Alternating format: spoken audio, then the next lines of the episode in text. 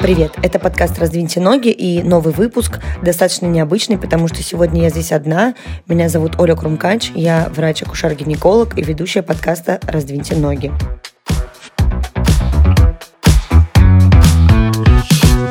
Я думаю, что все знают, что во все времена людей заботил вопрос о поиске надежного и безопасного способа предохранения от нежелательной беременности, а также возможности избежать заражения инфекциями, передающимися половым путем. Поэтому этот выпуск будет посвящен истории контрацепции. Начнем с древних времен. Вообще, в целом, одно из первых упоминаний о каком-либо виде контрацепции, а это мы сейчас говорим про презерватив, было где-то в 3000 году до нашей эры. В некоторых рукописях упоминается приспособление, которое было произведено из мочевого пузыря животного или рыбы. Также в древнегреческом папирусе ученый Кахун писал о том, что вообще применялись различные пасты и смеси из химических веществ, и это где-то 1790-е годы нашей эры. В тот момент в Древней Греции священным животным считался крокодил. И именно из его экскрементов с примесью меда, а также кислого молока делали различные пасты для того, чтобы вводить их во влагалище и использовать в качестве химической контрацепции. Ну нахер. И это мы сейчас говорим о некотором таком прототипе современных спермицидов. Также в те времена изготавливали шарики из шерсти, которые пропитывались различными растворами, включая, например, уксус и другие химические вещества мы передвигаемся в античность, и где-то второй век до нашей эры Саран Эфесский был такой ученый, написал в своем произведении, которое назвал «О женских болезнях». Я думаю, именно оттуда пошло вот это выражение «у меня, знаете, доктор, по-женски». И написал он там о предупреждении беременности, различные методы описывал, которые можно было использовать только в тех случаях, если жених был слишком молод или беременность могла стать угрозой для жизни и здоровья женщины. Видимо, в остальных ситуациях контрацепцию вообще не советовали использовать. Также в эти времена рекомендовалось использовать разные амулеты, шаманские песни, заговоры, стихи и различные обереги, которые люди изготавливали либо сами, либо обращались к специализированным людям, которые этим занимались. Также использовались сильнодействующие химические вещества. Также Саран советовал разные методы для того, чтобы предотвратить нежелательную беременность. Это обычно были советы касаемо того, что нужно делать сразу же после полового акта. Так вот, женщине предлагалось воспользоваться следующими методами. Чихнуть, встать и попрыгать, просто резко вскочить, а также можно было еще пойти просто после полового акта и подмыться. Я думаю, что все эти методы и действия были нацелены лишь на то, чтобы каким-то образом избавить свой организм от мужского семени. Ну, в целом, одна доля правды в этом всем есть, но, скорее всего, контрацептивы эти были не очень эффективными. Также был написан некоторый трактат о том, что советовалось сделать женщине, если беременность уже наступила, но срок ее примерно месяц, но не более. В этих случаях беременной женщине рекомендовалось покататься на упряжке с лошадьми, обязательно по ухабистой этой дороги. Ну и на самый крайний случай рекомендовалось заниматься кровопусканием. Вообще метод, который использовали для лечения, мне кажется, половины, а то или всех болезней во все времена, пока не было доказано, что кровопускание особо не имеет сильного веса для лечения каких-то тяжелых состояний. Также изготавливались различные снадобья для изгнания плода. Ну и я думаю, что все слышали про такой известный используемый раньше метод – это лежание в горячей ванне. Некоторых женщин практически варили в горячей воде, что вызывало массивные кровотечения и, следовательно, приводило к выкидышу. При этом, что интересно, практически нигде нет упоминаний о таком способе, как прерванный половой акт. О нем впервые упоминается в Талмуде и в Библии, а также в мусульманских традициях. Но на Западе это становится фактором культуры и получает название какое-либо лишь в XVI веке.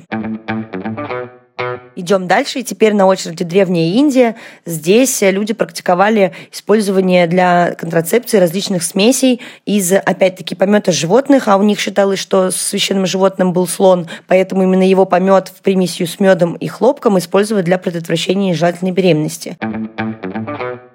Дальше Древний Египет. Здесь же, так же, как и в Древней Греции, священным животным был крокодил, поэтому рецепт сильно не меняли и просто пропитывали различные тряпочки, шарики из хлопка или шерсти и вставляли во влагалище для того, чтобы беременность не наступала. Все это очень долго не назвали тампонами, и именно египтяне стали первыми, кто начал использовать вагинальные тампоны, которые они пропитывали уксусом или другими веществами для того, чтобы снизить скорость и вообще каким-либо способом предотвратить беременность методом разрушения сперматозоидов.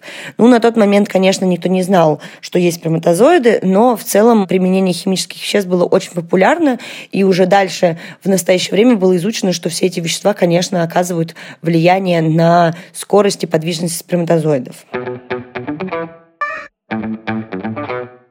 Вообще, как будто бы все, что плохо лежало и было найдено в лесах и полях, использовали для того, чтобы как-то защититься от беременности. Мне кажется, в ход шло все, что вызывало хоть какую-то реакцию на организм человека. Люди просто брали различные растения, к примеру, и изучали его влияние на кожный покров. И тогда тоже не было известно, что существуют аллергические реакции. Просто люди видели, что либо появляется некоторая сыпь, либо кожа становится красной и вызывает неприятные ощущения. Поэтому для смесей по типу спермицидов современных использовали и можжевельник, и аспарагус, и корень имбиря, и амелу, и лопух, и, я думаю, еще очень много всего. И, например, Авиценна в своих трудах описывал рецепт спермицида, в котором в качестве главного ингредиента использовался гранат, его мякоть смешивали с наркотическими веществами. Также использовался отвар лимона и сок красного дерева. Его использовали индийцы еще задолго до того, как в Европе стали пользоваться смесью из лимона и сока соды, например, пищевой, что вызывало бурную реакцию внутри влагалища, вызывало, я думаю, и ожоги в том числе, и различные последствия, но в целом также предотвращало беременность. Дальше мы идем на Суматру, и здесь тоже люди не грешили использованием наркотических веществ в качестве контрацепции. Здесь женщины в основном использовали для этого опийную настойку, и продавалось это все в очень красивой стеклянной коробочке, которая лежала в маленьком футлярчике из дерева, а внутри этой коробочки была выделка из красивого бархата. На колбочке всегда красовалась прекрасная выбитая надпись «Эликсирофопиум». Но самый страшный способ был изобретен в Китае. Здесь женщины вводили во влагалище ртуть, и тем самым тоже, я думаю, посредством химической реакции добивались контрацептивного эффекта, но помимо этого, думаю, были летальные случаи и страшнейшие осложнения. Есть еще интересная история по поводу того, как перегонщики верблюдов собирались пересекать свои пустыни. Они знали, что есть такая проблема, которая может возникнуть именно при перегоне животных, а именно беременность, потому что в стадах были и самки, и самцы.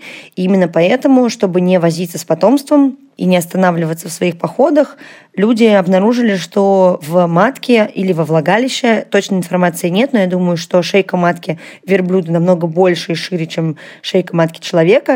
Вот это поворот! Люди засовывали камешки и тем самым делали некоторый барьер для оплодотворения. Но камешки это не единственный способ такой достаточно интересный, потому что гейши в свое время использовали серебряные шарики, которые также вводились во влагалище и предотвращали наступление беременности. Не знаю, насколько это было эффективно, но думаю, что если они это делали, то, возможно, были какие-то случаи небеременностей. А теперь мы подобрались к XVI веку, где я уже говорила, что прерванный половой акт стал уже каким-то фактором культуры. И дальше идем к XVII веку, где идет начало вообще открытию того, что могут еще быть инфекции, предыдущим половым путем. И здесь с человечеством случился сифилис. Так вот, одна из э, теорий, как он попал в Европу, гласит э, о том, что Колумб вместе со своими моряками привезли его на материк, и, следовательно, после этого люди начали думать, что же можно такое изобрести, что могло бы спасти их также и от инфекций. Эта французская болезнь считалась просто оружием массового поражения. Люди начали переживать. В магазинчиках, где женщины раньше покупали исключительно шляпки, также стали продавать пенсные очки с накладным носом, потому что сифилис в то время не очень сильно поддавался лечению, хотя начали появляться везде таблички различных врачей о том, что они лучшие в лечении французской болезни. И одним из побочных эффектов было то, что просто хрящи, да, которые находятся в носу, начинали разрушаться у людей, поэтому они прибегали к различным накладкам, которые спасали их в плане эстетики. В качестве каких-то презервативов на тот момент использовали и шелковые ленты, и льняные ленты, и те же самые уже нам всем известные кишочки и мочевые пузыри животных рыб. Но далее было изобретено некоторое приспособление, которое называлось Редингтон или Рединг Коут, и назвали его именно так, потому что он был похож на одежду, это была мужская одежда верхняя, достаточно прилегающего силуэта с двумя воротничками. И, наверное, можно примерно представить, как это выглядело. В общем, это приспособление, так же, как и современный презерватив, надевалось на половой член и гарантировало спастись и от того, чтобы эякулят попадал в женщину, и, следовательно, от беременности, и защищал от инфекций. Есть один такой рассказ о том, что Казанова был одним из тех, кто массово и постоянно использовал презерватив, и есть какая-то зафиксированная история якобы о том, что он покупал свой первый презерватив в борделе в Марселе тем, кому была недоступна покупка такого презерватива, пользовались малым. Для контрацептивов использовали ткань, которую обматывали на половой член и, в общем-то, пытались добиться того же эффекта, что и презервативы того времени. Не очень себе представляю, как это выглядело, учитывая то, что иногда и с презервативами это жизнь не мила, а тут какая-то ткань, наверное, уровень трения был просто зашкаливающим, но, конечно, на тот момент уже были изобретены разные приблуды, такие как э, масла и различные смазки, изготовленные из подручных средств. Еще одним очень э, интересным способом, который рекомендовали не только врачи, но и всякие повитухи того времени, было просто избежание проникновения, то есть э, отказ от секса или такая вот форма воздержания. Но не все могли себе такое позволить, поэтому если уже женщина попадала в ситуацию, где ей придется заниматься сексом, ей рекомендовали перед приближением эякуляции просто отпихнуть своего партнера ногами.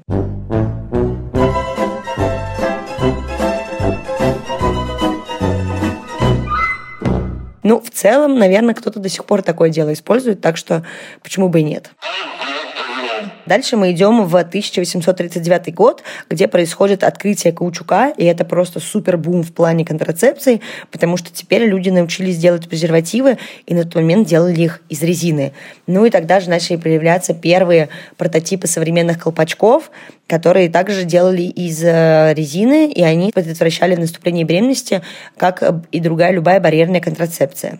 Далее, в 1910 году британский ученый Еваца выпускает резиновые противозачаточные губки. И опять-таки это же все дает начало тому, что люди начинают постепенно изучать рынок контрацептивов, и появляются все новые и новые интересные вещи. Ну и, конечно, я всегда люблю эстетическую сторону вопроса. Любая губка, которую женщина хотела себе купить, даже самая дешевая, продавалась в дико красивой маленькой алюминиевой коробочке. Сама губка была обернута в такую как сеточку, примерно так, как выглядят наши авоськи, и имела специальную ниточку, за которую можно было тянуть для того, чтобы эта губка вывалилась из влагалища после полового акта. Здесь еще, кстати, есть очень интересный факт, вообще с этим не связанный, а я просто тут по ходу уже вспомнила. Фрейд, например, был ярым противником контрацепции, так как считал, что в целом все контрацептивы уменьшают удовольствие, которое можно получить от секса. Дальше идем э, в 20-е годы 20 века. Здесь появляются латексные презервативы, так как люди начали синтезировать латекс. И помимо этого уже везде можно приобрести резиновые диафрагмы. Мелкими шажками идет изучение влияния половых гормонов и не только половых на женский организм и в частности на овуляцию. А дальше у нас 1952 год, и два ученых из Японии успешно провели испытания маточных колец из пластика. А в начале 20 века также уже начали использовать различные петли из кеткута и спирали из золота. Они были похожи на струны. Ну, еще их производили из серебра и других различных металлов. Ну, это уже был такой прототип внутриматочных спиралей, а вообще бум внутриматочных спиралей случился только в 60-е годы 20 века в 1967 году на обложке Time появляются таблетки, то бишь контрацептивные таблетки. И с этого начинается революция в медицине и рост э, женского освободительного движения, потому что, наконец-то, о таблетках начинают говорить, изучение гормонов идет в гору, ну и мы получаем какие-то уже первые гормональные контрацептивы в таблетированной форме. Несмотря на все достижения человечества в разделе контрацепции, до сих пор бытует мнение, которое было сформировано еще в конце 19-го, начала 20 века и, например, описано в пособии для новобрачных, о том, что самые эффективные методы все еще считают прерванный половой акт, использование контрацептивной губки, а также ужасного метода такого, как спринцевание. Но одновременно с этим выдвигаются противоречивые данные о том, что без оргазма не может быть беременности, что оказывается абсолютно неправдой. Также даются советы, рекомендации по периодическому воздержанию, основываясь на календарном методе. К 1920 году уже начинается изучение и интерпретация женского менструального цикла, что привело к появлению метода Огина Кнауса, который был разработан для того, чтобы вычислить благоприятные для зачатия дни, то есть календарный метод. По этому методу рекомендовалось воздерживаться от секса в течение практически всего цикла, то есть с 7 по 21 день. Ну и, как в итоге было выяснено, это самый верный способ для того, чтобы завести детей. К 60-м годам начинается прицельное изучение гормона прогестерона, который затем идет, в принципе, на производство гормональных контрацептивов. И оказывается, что его можно синтезировать из корня мексиканской схолодки. Также в середине прошлого века Жорж Пинкус заявил об эффективности прогестерона против нежелательного зачатия. И в 1960 году также ВОЗ уже разрешил применение первых противозачаточных таблеток, которые на данный момент используют около 60% женщин всей планеты. И вообще в последующем дальше уже контрацепция претерпевала только значительные усовершенствования. И здесь можно выделить, что, во-первых, комбинированные появились оральные контрацептивы и начали уменьшать их дозы гормонов при сохранении сохранении высокой контрацептивной надежности. Дальше уже начали синтезировать высокоактивные гормональные средства, такие даже как уже депо-препараты, которые сейчас до сих пор используются. Ну и потом начали разрабатывать уже какие-то новые способы введения, как э, мини-пили, многофазные контрацептивы, которые называются метод степ-ап, инъекционные препараты, подкожные импланты, ну и, конечно, уже препараты третьего поколения, которые также до сих пор используются и явно будут использоваться еще какое-то долгое время, потому что на данный момент более 100 миллионов женщин во всем мире используют именно гормональный метод предохранения от нежелательной беременности. Этот метод является одним из самых надежных для предупреждения беременности, потому что ведь мы уже знаем, что такое индекс Перля, так вот он равняется 0,3 и доходит до 8 единиц. Но это если брать в целом все гормональные препараты, которые используют женщины в целях контрацепции, но вообще-то это один из самых хороших показателей индекса Перля, потому что чем он ниже, тем выше контрацептивный эффект того или иного препарата. На этом все. Я надеюсь, этот выпуск не получился слишком душным, но мне кажется, достаточно интересно вообще понять, как начиналась история изобретения и изучения разных методов контрацепции. А я напоследок хочу вам сказать, пользуйтесь, пожалуйста, и барьерной, и гормональной контрацепцией, и вообще той, которая вам больше подходит, но главное предохраняйтесь, потому что контрацептивы существуют не только для того, чтобы предостеречь себя от нежелательной беременности, но и также защититься от инфекций, передающихся половым путем.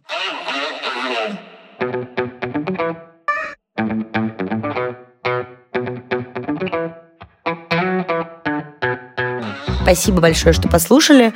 Я вас прошу оставлять мне какие-то отзывы, писать лично, если у вас есть какие-то вопросы и предложения. Ну и, конечно, ставить оценки моему подкасту. Все, до встречи в следующем выпуске. Пока.